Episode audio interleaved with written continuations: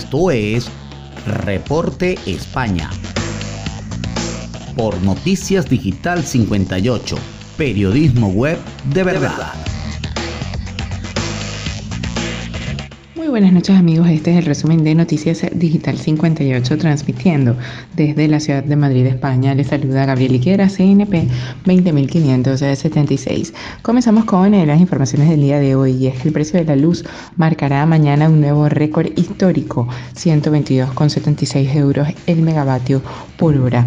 El precio medio de la electricidad en el mercado mayorista marcará mañana jueves otro nuevo récord histórico al situarse en 122,76 euros el megavatio por hora, un 5,2% más que el previsto para hoy. Según los datos del operador del mercado ibérico OMIE, este nuevo precio supera el anterior máximo del pasado viernes 13 de agosto, que fue de 111,29. con eh, Comparación interanual, el precio del pool es referencia en España para calcular la tarifa regulada que se paga en unos 10 millones de hogares. Triplicará para el jueves lo que costaba la luz en el cuarto jueves del 2020, eh, de agosto del 2020. El precio de la energía eléctrica vuelve así a los niveles de hace dos semanas, cuando se firmaron cinco récords seguidos, el último citado el pasado viernes. Cambiando de tema, vuelta al cole. Estos son los planes de cada comunidad autónoma por el COVID. A escasas semanas de que miles de niños regresen a las aulas, las comunidades autónomas perfilan sus planes contra el COVID. El último protocolo data del mes de mayo, pero la situación poco tiene que ver con la de aquel momento de la pandemia. La incidencia de contagios era mucho más baja, aunque también eh, lo era la pauta de vacunación. Al día de hoy prácticamente todo el profesorado escolar por grupo de edad y prioridad ha recibido la vacuna, pero los estudiantes no, y más teniendo en cuenta que será complicado que los mayores de 12 años lleguen con la pauta completa al inicio del curso, mientras eh, los que son más pequeños directamente aún no pueden recibir la inyección. Una vez celebrada la reunión de la mesa de la sectorial extraordinaria de educación, de este miércoles, la ministra de Educación Pilar Alegría informó de las directrices de cara a este próximo curso escolar. La titular de Educación resaltó que este año la primera línea es apostar por las máximas presencialidad en todas las etapas y todos los niveles.